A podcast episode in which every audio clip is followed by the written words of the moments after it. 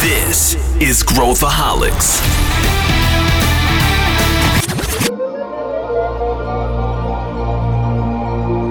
This is Growthaholics.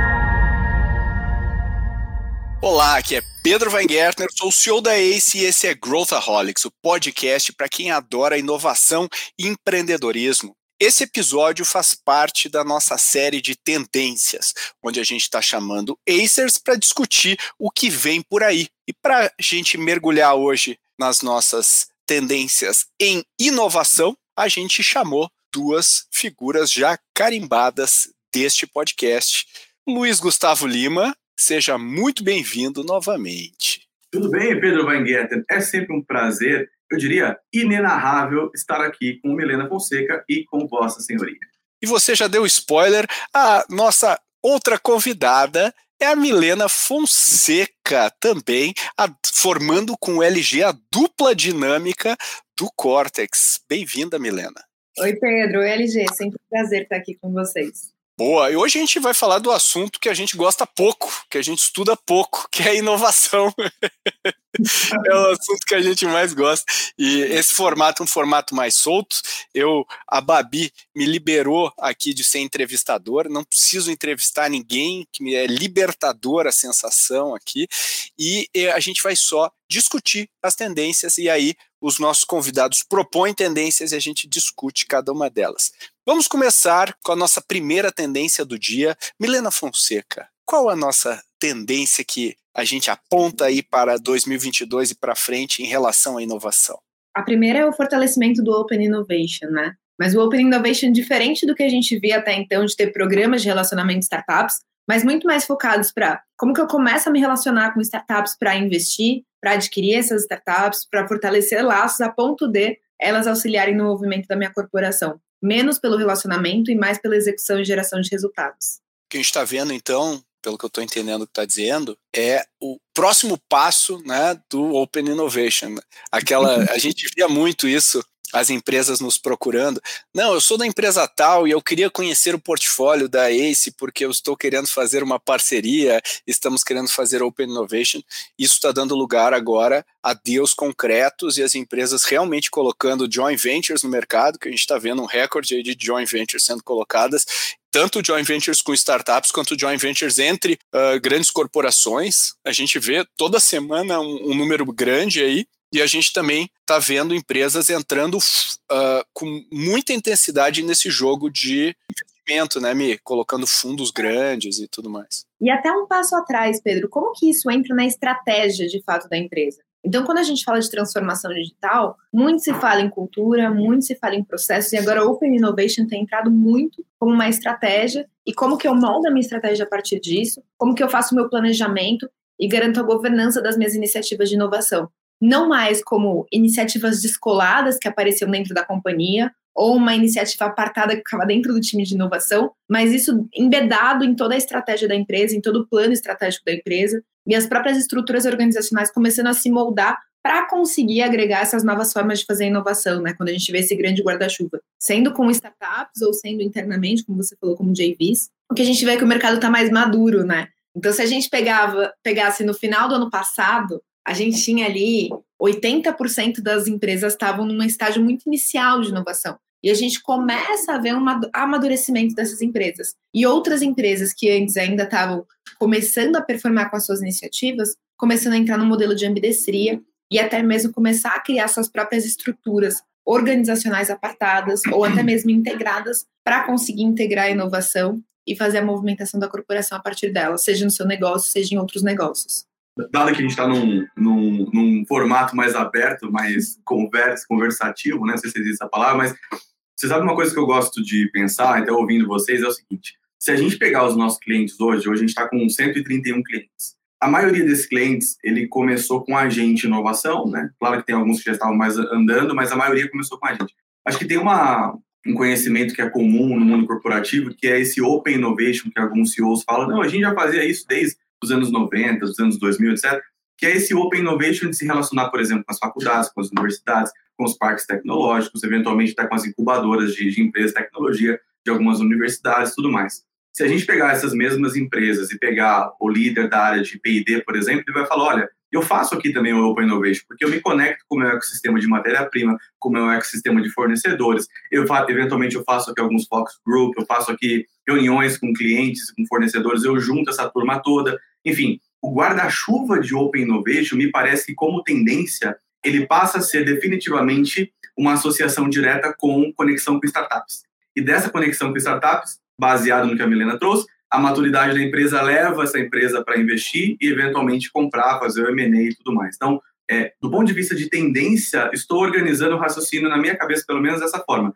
O mercado entendeu, especialmente a partir de 2020, quando o Covid estourou a primeira onda, de que inovação é competência da empresa e parece para o mercado que esse guarda-chuva de Open Innovation é a primeira, talvez a, mais embrionária das iniciativas para começar a se relacionar com, com o mundo exterior, entender o que está acontecendo lá fora e trazer para dentro de casa aquilo que faz sentido. Então, estou conectando os pontos aqui ao melhor estilo eh, Steve Jobs, né? A melhor forma de prever o futuro é entender o que aconteceu no passado. Me parece que essa é a linha cronológica aí de Open Innovation no mundo corporativo e que tem uma certa conexão, eventualmente a gente pode até falar sobre isso, com a transformação digital. Por que que eventualmente pode fazer sentido a gente conectar esses pontos? Porque na Ace Innovation Survey 2021, no nosso report sobre o estado da inovação no Brasil, a gente colocou lá que o termo transformação digital nas empresas aumentou 600% apenas em 2020. Então, como esse termo também é bem abrangente, abrangente, o termo inovação aberta até então também era abrangente, parece que as coisas estão começando a encontrar o seu lugar na agenda do executivo, do tomador de decisão. É, e, e eu acho que aquele sinônimo de inovação aberta que era contratar startups como fornecedoras das nossas áreas de negócio, que é como a maior parte das empresas estava praticando, que era uma atividade com que assim como um programa de, de startups uh, pode ter algum benefício, mas ele é marginal assim para o negócio, ele não é um negócio que é transformacional, talvez seja um negócio para testar, para aculturar. Cultura, é, serve é, mas ele não é, não é um, um, não tem um driver de negócio muito, muito grande. Agora a gente está vendo empresas levando mais a sério. Eu acho que isso também tem a ver com o fato das startups não serem mais bonitinhas e começarem a de fato ameaçar os negócios. Então, quando a gente vê o Nubank aí é, é, fazendo IPO com o valor de mercado é, na linha dos grandes bancos de varejo, o Brasil não é mais inho, né? Não é mais um projetinho, é um negócio que se eu não fizer isso de maneira séria, estruturada, como empresas como a Local Web estão uh, fazendo hoje, né, colocando isso como parte, o que tem a ver com, com mais coisas, não apenas Open Innovation, eu não não estou fazendo, né? Eu tô uma coisa é achar achar que eu estou fazendo, outra coisa é tá fazendo de fato. E as empresas, até pouco tempo atrás, achavam que estavam fazendo open innovation. Perguntavam, não, estamos, pô, tem aqui, tem o programa, nome da empresa Startups, né? E aí é um programa que a gente fica se aproximando de startups. O que quer dizer isso na prática? Quer dizer que eu contrato algumas startups como fornecedora. E, e, e se, eu, se eu for contratar startups como fornecedor, não preciso de um programa. Eu posso botar um estagiário, uma estagiária lá ligando e contratando startups. Então, eu acho que é isso que a gente está falando aqui. É Open Innovation mais conectada com a estratégia do negócio e mais alinhada com, o, com inovação de fato, né? É isso. É a conexão de estratégia de inovação, que deriva no plano de inovação, que deriva em iniciativa de inovação, que elas acontecem na prática. É isso. É isso é o que deveria acontecer. E se cruza é bastante com a nossa segunda, nossa segunda tendência, né? Qual é, Milena? Que é cada vez mais o aquecimento do mercado para CVC e M&A, que é um pouco do que a gente falou aqui. Aí, ó. Então, quando a gente pega a estratégia, quebra isso no planejamento, embeda isso na estratégia da corporação e deriva as iniciativas de inovação a partir da estratégia da empresa, o relacionamento com startups fica muito mais estratégico do que só, poxa, vou me relacionar com o ecossistema para contratar uma startup ou para me aproximar de alguma forma, ou vou ter um espaço de inovação. A gente começar a trabalhar com iniciativas de CDC, M&A, começa a trazer muito mais robustez para nossa estratégia Ainda mais porque eu começo a olhar, poxa, quais são as iniciativas que eu vou construir, porque eu tenho muito unfair advantage, e o timing do mercado permite que eu crie novos negócios ou que eu crie iniciativas internamente, e quais não, que eu sei que eu tenho unfair advantage, mas eu sei que o timing do mercado já está evoluindo e eu posso só comprar uma startup, entrar aqui na minha estratégia e acelerar o meu processo de evolução e de transformação da companhia. Então, acho que houve essa mudança de chave dos executivos de, poxa, eu tenho que construir tudo dentro de casa para eu posso usar esses caras que estão transformando o mercado e utilizar eles para transformar o meu próprio negócio, ou utilizar eles para crescer, explorar novas verticais de crescimento. Então, a partir do momento que você tem a inovação e o relacionamento com startups como parte da estratégia do negócio, e você quebra isso iniciativas, fica muito mais claro quão profundo você tem que entrar nesse relacionamento. Quer complementar aí, LG? É, acho que pensando nisso, Mi, é, o Pedro citou agora as startups que são unicórnios do Brasil, que naturalmente ajudam a gente a desenvolver o nosso ecossistema. A gente saiu do 99, que foi o primeiro unicórnio nosso lá em 2017, para ter mais de 20 hoje.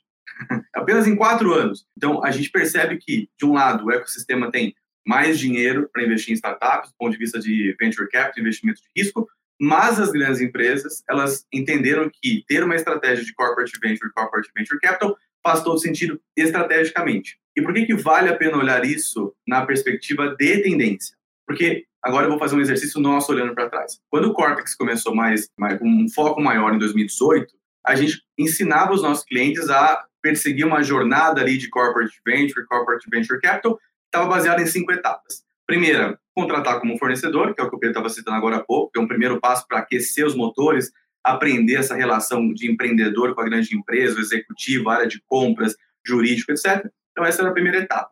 Segunda etapa era quais eram os projetos estratégicos que as áreas tinham, os famosos desafios, e a gente entendia qual startup poderia se conectar, não é uma conexão direta ali de solução com um problema, com um desafio específico. A terceira etapa era, olha, fez sentido, esse namoro aqui pode evoluir para um noivado, um casamento, a gente agora vai ao mercado conjuntamente, a gente faz uma estratégia de go-to-market em conjunto.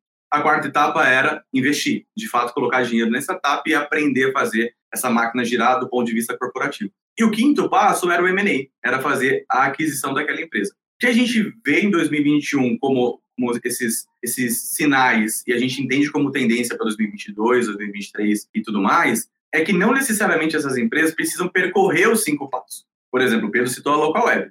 A Local Web tem uma estratégia clara, empresa de capital aberto na bolsa, inclusive compartilhou recentemente os seus resultados do trimestre, que ela desenhou o ecossistema dela, onde ela quer estar na jornada do cliente dela, e ela foi comprando empresas e posicionando de uma maneira muito clara, muito estratégica em cada ponto da jornada. Então, não necessariamente a, a Local Web precisou contratar como fornecedor, fazer um investimento, ficar por perto, mas dado a estratégia da companhia e a estratégia de inovação, o CVC, o Corporate Venture Capital, entrou como uma das modalidades de inovação é, estratégicas ali para a local web. Então, me parece que olhar essas coisas de forma integradas e estratégicas é o que a tendência aponta para a gente aqui. Eu acho que tem um ponto aqui, LG, que dá para agregar, é que não é um caminho ou outro, é um caminho e outro, Bem né? lembrado. Você tem uma startup muito imatura, que está muito inicial ali no pré-seed ou post antes da série A, eu preciso entender como que essa startup vai se comportar antes de fazer uma aquisição ou um investimento mais robusto. É, é, é o caso da empresa que é gigante e ela fala assim, olha, eu já tive em, em, é, programas com startups aqui que não deram resultado. Muito comum, né, Pedro? Muito comum, desde os É primórdios. a regra, é mais a regra do que a exceção. É mais a regra do que a exceção, exato. Então, assim, uma das coisas que a gente identifica quando acontece isso, né, Mi, é a startup não conseguiu dar vazão à demanda que eu tinha aqui do meu desafio. Me parece óbvio olhando para trás, mas colocando no lugar do executivo, era difícil dele entender que startup tem também um grau de maturidade diferente, os empreendedores têm um grau de maturidade diferente, o produto tem a etapa de encontrar o problema que vai resolver, encontrar a melhor solução, melhor canal de distribuição, product market fit, etc, etc, etc. Então, isso também tem a ver com a maturidade do executivo de entender a maturidade dele como companhia e a maturidade da startup do empreendedor como parceiro de negócio. Mas, mas eu acho que isso se conecta com algumas coisas também, né? Se todas as empresas fossem, forem fazer uma estratégia de CVC, todas as grandes empresas, a gente vai ter um completo apagão de profissionais da área para dar vazão a tudo isso. Né? Imagina quantas áreas de CVC tem versus quantas pessoas que a gente conhece que tem conhecimento de CVC para ajudar essas empresas. Então, acho que uma tendência aí é trabalhar com parceiros para fazer isso acontecer, porque o outro lado também é, imagina que eu vou dar o tempo necessário para aprender dentro de casa a fazer isso, uh, sem, sem entrar jogando o jogo, quanto tempo isso demora? Supondo que eu vá capacitar as pessoas, sei lá, quatro anos, cinco anos, para eu ter uma performance qual, né? Então, acho que isso é um ponto de, dessa, dessa tendência que as empresas têm que se preparar. É muito difícil achar gente nessa área, gente capacitada. A maior parte dessas pessoas não querem trabalhar em corporações, querem trabalhar em VCs, em fundos. Né? O interesse dessas pessoas é muito voltado para isso. Uh, e aí a gente tem o outro lado também, que é quando a gente fala de, de uh, estratégias de M&A, a gente tem que entender que a grande maioria dos M&As são M&As menores, não são M&As gigantes. Então, vai ter uhum. aqueles mega M&As saindo no jornal, mas vai ter M&As de 15 milhões, de 20 milhões, de etc. Então, eu acho, eu acho que isso é um outro um outro ponto que as empresas deveriam trabalhar, porque também é quase um acquihire, e aí elas precisam saber, vão, vão precisar saber como trazer Esses empreendedores e empreendedoras para dentro do negócio de uma maneira a, a alinhar os interesses e, e, e, olhar no longo prazo. Então, acho que essa é uma outra, um outro aspecto dessa tendência. E o último ponto que eu colocaria aqui para contribuir seria a maior parte dos fundos de CVC, eles ainda são muito focados em, ah, nós estamos no setor de saúde, então nós vamos criar um fundo de 200 milhões para investir em empresas, em startups de saúde. Essa é a estratégia mais básica que existe, né? Vamos pegar assim uma, alguém que tem uma estratégia mais refinada, pega a Intel a Intel criou fundo não para investir em, em, startups que fazem chips e processadores, etc., mas para investir no ecossistema que utiliza os processadores para ser o enabler né, e aumentar a demanda do seu negócio core. Então, aí é uma estratégia de CVC muito mais. Uh, uh, requintada, digamos assim. Então, eu acredito que a gente vai ver empresas criando estratégias de corporate venture bem mais requintadas e elaboradas do que simplesmente pegar dinheiro e colocar no fundo, porque a gente está no mercado de XYZ, a gente vai investir em startups XYZ, né? O que, que, que, vocês acham? É, é, é o que está acontecendo agora, né? Está acontecendo exatamente agora. Várias empresas saem nas matérias, enfim, jornais, revistas, etc. Olha, fulano de tal levantou um fundo para investir no setor que ele atua, etc. Nessa perspectiva, Pedro, acho que dá para a gente fazer uma outra correlação ainda também, que é assim, se de um lado, é, se todo mundo resolver fazer de verdade, levar a sério essa estratégia, não vai ter mão de obra qualificada para todo mundo, também não vai ter empresa boa para todo mundo. Não tem startup boa para todo mundo. Se a gente pegar o Brasil, com, vamos colocar aí mais de 15 mil startups hoje, a grande maioria dessas empresas são early stage, são empresas que estão nos estágios iniciais de vida. E as maiores empresas, as empresas que estão em desenvolvimento, elas são disputadas pelos VCs. Então, vira aqui uma briga, é um oceano vermelho de investimentos. Que tem os fundos querendo colocar dinheiro, tem as empresas querendo colocar dinheiro e tem os próprios empreendedores com mais opções de produtos financeiros no mercado à sua disposição para colocar dinheiro no negócio. Então, os dois lados são verdadeiros e aí, naturalmente, a empresa que está pensando em fazer isso acontecer na prática precisa expandir, expandir o raciocínio para uma das tendências que a gente vai falar aqui daqui a pouco também, que tem a ver com novos negócios. Então, se existem empresas no mercado, empresas boas que pode fazer sentido, ok, o fundo vai contemplar, faz parte da estratégia, tanto no pilar de aquisição estratégica quanto no pilar de aquisição estratégica para o lado financeiro, mas também me parece que essa tendência se conecta com uma outra que a Milena vai falar daqui a pouco, que é a criação de novos negócios. Bom, Milena, acho que você virou a. A, a... a plataforma das tendências, né? Exatamente. Eu queria desse podcast, eu estou entrevistando vocês. É verdade, tu, tu, é a trendsetter aqui, né? Então, já, já, já que tu já assumiu esse papel aí, manda a próxima. Legal. Acho que a terceira tendência que a gente fala bastante entra um pouco nisso que a gente falou, mas entra também na estrutura das próprias empresas, que é como que eu consigo garantir que eu tenha profissionais capacitados o suficiente para tocar essas iniciativas, para adotar a transformação cultural e para conseguir viver nesse ambiente dúbio, muitas vezes, que é, poxa, eu estou numa corporação que é ainda hierárquica, mas ao mesmo tempo tem startups entrando todo o tempo, tem uma mudança na minha estrutura organizacional, como fica a cultura dessa empresa? Então, tanto a frente de transformação cultural e quanto a gente olha para upskilling, reskilling dos nossos colaboradores. Porque ao mesmo tempo que o LG comentou, né, poxa, a gente não vai ter colaboradores capacitados, profissionais capacitados o suficiente para lidar com esse ambiente. Eu tenho aí um outro problema que eu vou criar para a corporação, que é, à medida que os deals crescem, que eu tenho um pool de investimentos, poxa, se abre uma porta para quem quer empreender. E a tendência é que colaboradores com um perfil mais inovador saiam de grandes corporações e vão criar seus próprios negócios. Então, cada vez mais para a grande corporação vai ser um super desafio capacitar, treinar e mais do que isso, acrescentando uma outra tendência aqui, reter e motivar esses colaboradores. Então, acho que existe esse desafio de as empresas que não se transformaram culturalmente ainda começarem a se movimentar para essa transformação cultural e começarem a se movimentar para, poxa, como que eu consigo criar iniciativas tanto de engajamento quanto de treinamento e desenvolvimento dos meus colaboradores, considerando que o mercado não tem profissionais para adotar esse cenário que a gente está vendo agora. E, em segundo lugar, como que eu, enquanto pessoa física, colaborador de uma grande empresa ou empreendedor de uma startup, me preparo para a próxima onda que está vindo aqui. Isso cria um mercado muito grande para treinamento e desenvolvimento. Bom, do ponto de vista é, estratégico, a gente está todo momento aqui tentando conectar as tendências com a estratégia da companhia e como isso se dá na prática. Acho que vale a pena, então, é, em upskilling e reskilling, a gente resgatar para afirmar essa tendência da onde nós estamos vindo, né? Qual, qual é a evolução desse mercado de, de desenvolvimento de pessoas, de desenvolvimento de liderança, dos colaboradores de maneira geral? No final dos anos 90 para o começo dos anos 2000, a gente teve um foco muito grande nos e-learnings, as universidades corporativas, pega lá uma, uma, um parceiro de, de treinamentos, acopla as trilhas de aprendizado dentro do, do, da universidade corporativa e desenvolve as pessoas a partir de trilhas de acordo com aqueles skills que a empresa determinava como necessários. Dos anos 2000 até o final de 2010, vamos colocar 2005 a 2010, a gente teve a gestão de talentos unificada. Ou seja, em paralelo, o RH ganhando mais espaço como RH estratégico, ajudando na tomada de decisão no negócio, é, anos 2000, né? o RH, é, ele saiu lá do departamento pessoal, praticamente, de cargos e salários e folha, para ser um RH estratégico que ajuda a desenvolver e reter talentos, que é um pouco do que a Milena trouxe aqui também.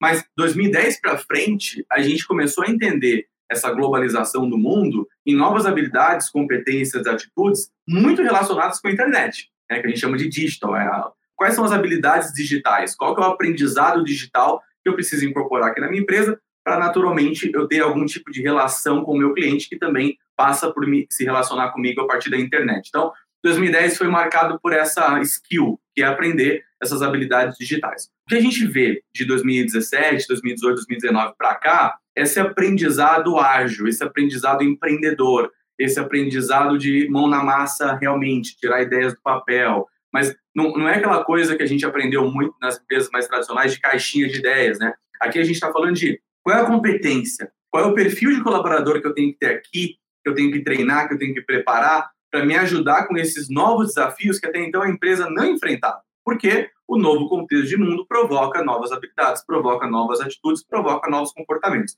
Então, a linha histórica e lógica dessa tendência de upskilling e reskilling vem disso. Agora, hoje, a gente não fala mais do colaborador vestir a camisa da empresa como falava nos anos 90. O que a gente fala agora é, vem empreender com a gente. Inclusive, alguns programas de trainees este ano foram para a televisão com propagandas desse tipo. Olha, nós somos uma empresa de tecnologia, vem empreender, venha ter, dar suas ideias e tirar ideias do, papel, do papel aqui no nosso ambiente inovador, ágil, tecnológico e tudo mais. Então, é, não tem cargo, não tem salário, não tem crachá que resista à necessidade de se desenvolver uma nova mentalidade, uma nova forma de trabalho, aprender novas ferramentas, novas metodologias, especialmente um novo modelo mental para um novo mercado de trabalho. Essa é a correlação que eu faço aqui, Pedro.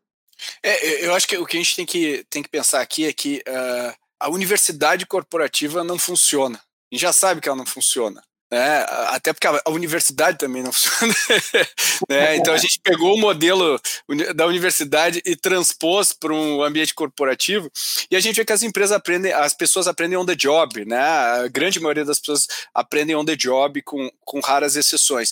Qual que é o problema? Para o movimento que as empresas querem fazer, a maioria não tem o skill necessário dentro de casa para fazer isso. Então elas vão ter que fazer novas estratégias de reskilling né, dos seus colaboradores e ao mesmo tempo uh, uh, meio que reinventar, porque do jeito que a gente, né, e o RH é, é, é na, na, maior parte do, do, mercado, né, o RH ele, ele não trabalha baseado em evidências, né, assim, não é uma não é uma área que trabalha baseada em evidências na sua grande maioria, com Mas raras. É agora.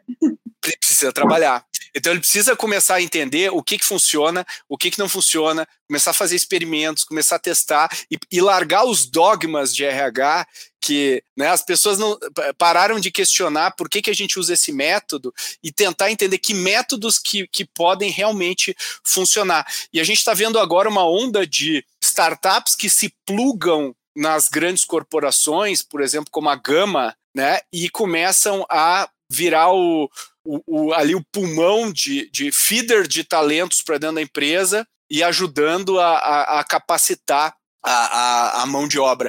E acho que as empresas estão cada vez mais assumindo a responsabilidade por capacitar ponta a ponta, uma vez que as universidades não estão cumprindo mais esse job já há muitos anos. Então, uh, claramente a gente tem que reinventar a maneira de, de, de, capacitar as pessoas. Inclusive, a gente vai ter um episódio de tendências sobre pessoas. Não perca, a gente vai ter em breve um episódio sobre esse tema. O que, que, que, você acha, Milena, sobre isso? Não, acho que se o profissional de tecnologia estava cara até então, é porque a galera ainda não viu todos os níveis de competência que as pessoas precisam ter agora nos próximos anos. E acho que esse é só um primeiro passo, né? E toda a estrutura de treinamentos, diferente da universidade corporativa tradicional que a gente vê hoje, se torna algo muito core para as empresas, porque comprar competências vai se tornar cada vez mais caro. Então, se eu comprar uma competência cada vez mais cara, eu preciso desenvolver e desenvolver de forma muito rápida os colaboradores que estão dentro de casa hoje. Eu acho que esse vai ser o principal trade-off dos líderes, principalmente quando a gente olha para o nível de liderança, né? Se a gente tinha aí esse ano uma em cada dez profissionais só preparados para a transformação digital, a gente precisa entender uma forma de desenvolver os outros nove e desenvolver de forma ágil, de forma rápida e de forma estruturada, para que isso permeie toda a organização. É, eu acho que uma, uma boa forma também de empacotar essa tendência é o seguinte: se a universidade corporativa, como a gente conheceu, já não funciona mais, se é necessário adquirir novas competências, conhecimentos, metodologias, etc., o mundo hoje é de quem faz. Então, aquela, aquele modus operandi tradicional de ou especialidade em método ou especialidade no tema, ele começa a dar lugar, dentro dessa mesma tendência, ao conhecimento prático. Então, é muito melhor aprender com quem tem experiência prática do que com quem só estudou um assunto. Então, me parece que essa tendência ela está totalmente conectada com o Learn by Doing que o Pedro trouxe, mas também com um parceiro que desenvolva é, novas habilidades e competências a partir da sua própria experiência, acertando e errando no dia a dia de execução, fazendo as coisas acontecerem. E tem bastante lifelong learning, que a gente já teve um podcast aqui só sobre isso, né? Então, acho que as coisas se cruzam muito. Uma forma de desenvolver bastante esses skills on the job, como o LG e o Pedro estavam falando, é através de times ágeis ou squads, que aí a gente pluga com a nossa quarta tendência, né? Uau, que olha é, que gancho olha, maravilhoso. Olha isso é gancho, cara. Isso é gancho. que é como que a gente começa a trabalhar agilidade e squads de verdade. Quer explorar um pouquinho aí, LG? Ah, eu, eu vou começar fazendo desabafo, então posso? Pode, explora. Eu, olha, eu não aguento mais, Pedro e Milena, gente chegar e falar assim, LG, aqui na empresa a gente fala que tem squads, mas não é squad. A gente fala que trabalha ágil, mas na verdade é um grupo de pessoas trabalhando, fazendo as mesmas coisas como sempre fizeram. A gente viu que o Spotify fez, a gente implementou aqui na empresa e não está dando resultado. Então, assim, existe uma dissonância, existe uma desconexão entre alguns tomadores de decisão com quem executa de fato times ágeis é, na prática com os desafios do dia a dia. Então, passado o desabafo, acho que a tendência é o seguinte: não dá mais para não é, se organizar, para não ter um design organizacional que favoreça a inovação. E, nesse sentido, times ágeis com metodologias ágeis, seja ela, sejam elas quais forem, são necessários neste contexto de negócios, de ambiente empresarial dinâmico, incerto, Nassim Taleb trazendo o conceito de cisne negro, de antifragilidade. Esse é o nosso mundo, esse é o novo mundo. Então, assim, é, para eu dar respostas ágeis, eu preciso aprender a trabalhar de forma ágil. O que não significa dizer que todas as áreas precisam trabalhar assim. Então, o que, que a gente aprendeu? A gente aprendeu que quanto maior a incerteza, maior a imprevisibilidade, maior é a probabilidade de sucesso de você trabalhar com times ágeis, com desafios específicos, com pessoas de perfis complementares. Olha a diversidade jogando a nosso favor aqui também, e com metodologias e parceiro especialista. Então, o que dá para trazer e conectar dessa tendência é é importante trabalhar com ágeis? Sim, do jeito certo. Então, não dá para fazer o que o outro faz. Não dá para ler um livro, fazer um, um, uma viagem para o Vale do Silício e chegar aqui querendo implementar em culturas diferentes, em realidades diferentes, com perfis de pessoas diferentes, sendo que a máquina não ajuda a máquina. O que é máquina? A liderança precisa entender que o modelo não vai ser comando e controle, vai ser de autonomia nas pontas, vai ser de criar um ambiente de segurança psicológica, e não de criar um ambiente de punir os erros. Enfim, a gente tem aqui também alguns episódios do podcast que a gente falou sobre cultura de inovação, ambiente de inovação. Então, me parece que não tem escapatória, é, é essa, essa nova forma de trabalhar, que ela repaginada com novas metodologias que também bebem muito do que a gente já aprendeu nos anos 40, anos 50, lá do Lean, também fazem sentido hoje, mas é menos importante qual é a metodologia, é menos importante.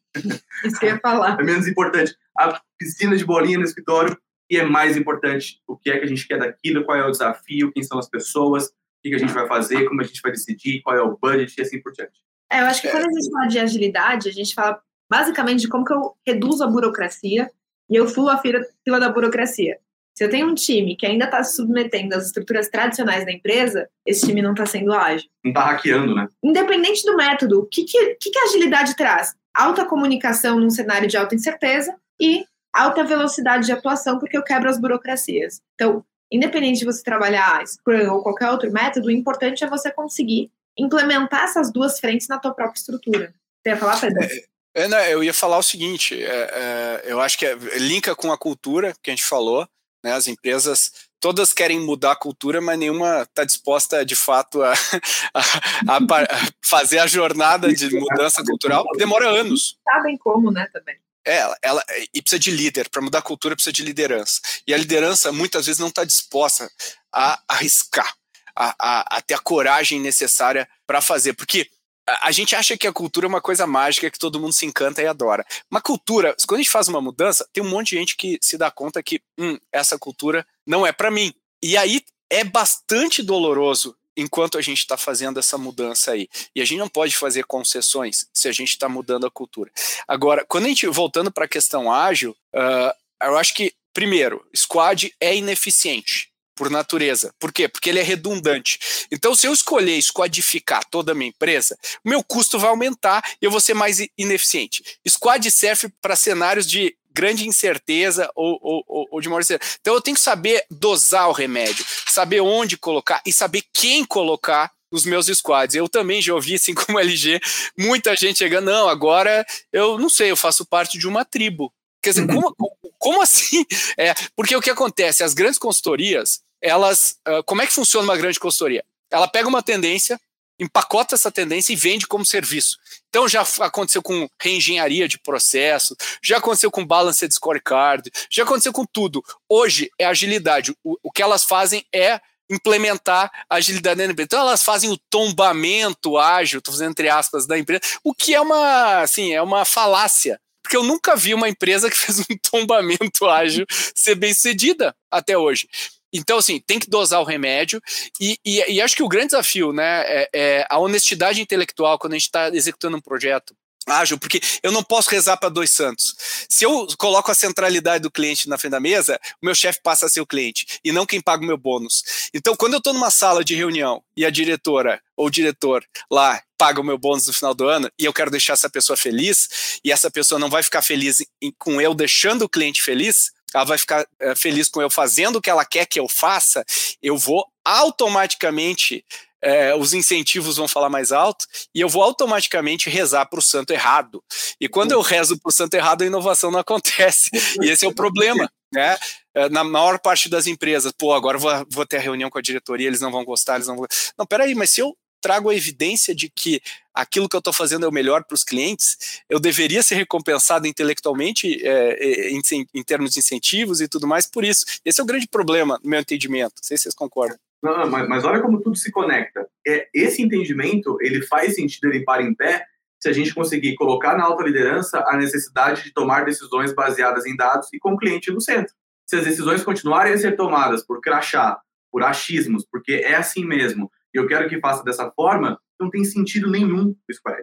E aí, complementando o ponto que você trouxe das consultorias tradicionais, sabe uma coisa que a gente percebeu muito do final do ano passado para cá? É que essas big corps, né, que contrataram essas big consulting firms, eles vêm com a caixinha. Fala assim, pessoal, eu recebi aqui.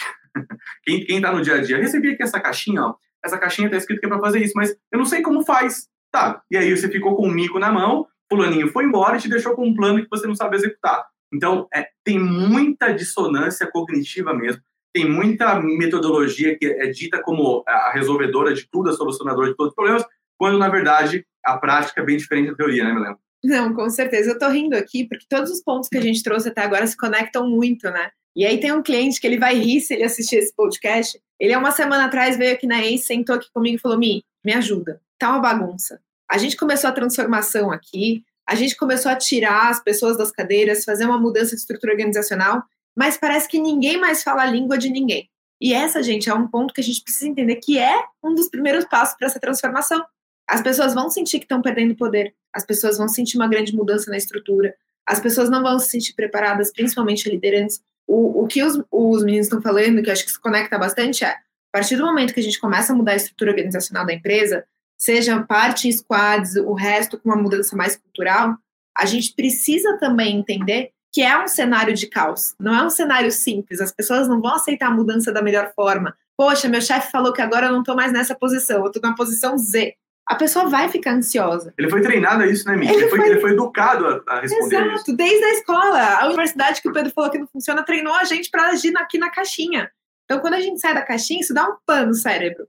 E é importante que a gente comece a entender, enquanto lideranças, que primeiro passo vai ser um caos e vai dar errado, e a gente vai entender o melhor caminho passo a passo, que não existe receita de bolo, não existe um caminho ideal para você seguir uma caixinha, como é vendido para a gente, né, em que eu vou implementar essa caixinha na empresa, Tcharam! somos ágeis, a partir de agora a minha empresa está super conectada com as tendências e nenhum, nenhum outro player do mercado vai matar a gente. Não é assim, porque todas as iniciativas estão muito bem centradas, né, interligadas de alguma forma.